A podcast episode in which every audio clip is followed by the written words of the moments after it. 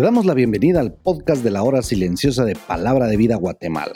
Es una gran bendición para nosotros poder compartir la palabra de Dios contigo. Te animamos a que puedas escudriñar el pasaje del día de hoy y descubras los desafíos que Dios tiene para ti.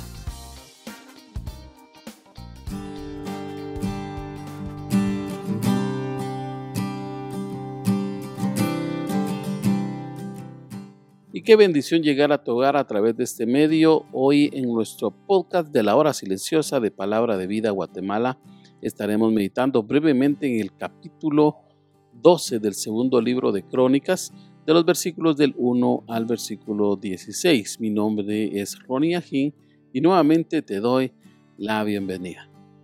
El predicador Charles Spurgeon en una de sus frases dijo, aquel que vive de pequeñas oraciones aquel que pocas veces mira y lee la palabra, aquel que pocas veces mira hacia arriba al cielo buscando una fresca influencia de arriba, ese será un hombre cuyo corazón se enfriará y se secará.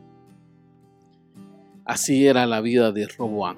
El pasaje que hoy estaremos meditando se trata de este rey Roboam, ya hemos estado viendo en los pasajes anteriores cómo este rey se ha comportado y hoy veremos que al final este hombre cuando todo parecía estar en lo mejor de su vida y que caminaba con Dios, lo echa todo a perder. El versículo 1 nos dice que este rey había consolidado el reino, es decir, a este momento podríamos decir que estaba hecho, pero el relato nos cuenta que el rey dejó la ley de Dios y no solo lo hizo él, sino también todo el pueblo. El versículo 2 dice que se había rebelado contra Jehová. Esto quiere decir que el pueblo se opuso a Dios, no quería saber nada de Dios. Esto me hace recordar ahora que hemos estado leyendo también el libro de Romanos en su capítulo 1, versículo 21, en donde dice, habiendo conocido a Dios, no le habiendo conocido a Dios, no le glorificaron como a Dios, ni le dieron gracias sino que se envanecieron en sus razonamientos y su necio corazón fue entenebrecido. Su vida se oscureció, Roboán se apartó del Señor. Qué difícil cuadro en la vida del pueblo y líderes de Israel. Así es la vida del ser humano. Muchas veces conocemos de Dios, pero le dejamos y arrastramos a otros con nuestras decisiones y liderazgo aún estando dentro de la misma iglesia, puesto que nuestro corazón se llena de orgullo y hacemos como este rey.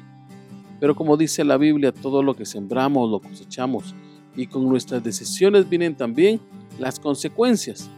El relato bíblico nos cuenta que Sisac, rey de Egipto, invade Jerusalén y toda la grandeza de aquel reino se derrumba por los suelos.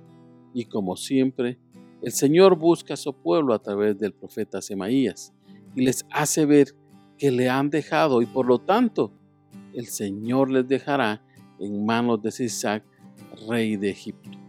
El pueblo de Israel junto a Roboam se dan cuenta de lo que han hecho y dice el relato en el verso 6 que se arrepienten, se humillan y reconocen quién es Dios y por supuesto Dios les perdona. La palabra del Señor ya les había dicho en el capítulo 7, versículo 14, que si ellos se humillaren, oraren y le buscaren y se convirtieren de sus malos caminos, Él les oiría, perdonaría y sanaría su tierra. El Señor es un Dios de oportunidades. Proverbios 28, 13 dice que el que encubre sus pecados no prosperará, mas el que los confiesa y se aparta alcanzará misericordia. En primera de Juan 1.9 dice que si confesamos nuestros pecados, Él es fiel y justo para perdonar nuestros pecados y limpiarnos de toda maldad. Ahora es muy curioso ver que aunque este rey mostró arrepentimiento, las consecuencias del pecado trajeron su fruto. Dice el verso 9 que este rey de Egipto se llevó los escudos que Salomón había hecho haciendo las cuentas de cuánto valor tenían aquellas piezas de oro, se dice que su valor en la actualidad sería de 53 millones de dólares. Y todo esto se llevó el rey de Egipto. Rápidamente Roboán manda hacer unos iguales, pero eran de bronce, solo eran imitaciones. Ah, el pecado trae consecuencias y algunas cosas ya no serán iguales. Aunque el Señor les perdonó, Robán quiso seguir luciendo un estilo de vida de apariencia. Dios le dio un imperio y bastaron cinco años para que Roboam tuviera únicamente dos ciudades. Por eso vívelo. Aunque podemos decir que Roboam se arrepintió y Dios le dio una segunda oportunidad, la ciudad se mantuvo aún y prosperó. La calificación que el cronista le da a Roboam es que éste hizo lo malo porque no dispuso su corazón para buscar a Dios.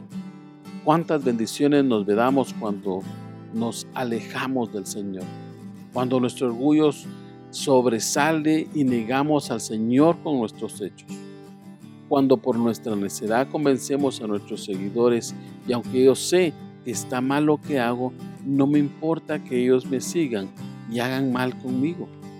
¿Qué razón tiene el libro de Romanos capítulo 6 versículo 23? Porque la paga del pecado es muerte. Hoy quiero animarte a que dispongas tu corazón al Señor y Él pueda un día decir, bien buen siervo y fiel, sobre poco has sido fiel, sobre mucho te pondré. Entra en el gozo de tu Señor. Cuando alcances una meta en tu vida, no te rebeles contra el Señor. Deja que tus éxitos den la gloria al Señor.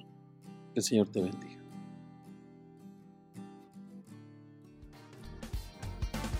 Queremos animarte a que puedas compartir este podcast con tus amigos y así poder crecer juntos en el conocimiento de la palabra de Dios. Síguenos en nuestras redes sociales para más información.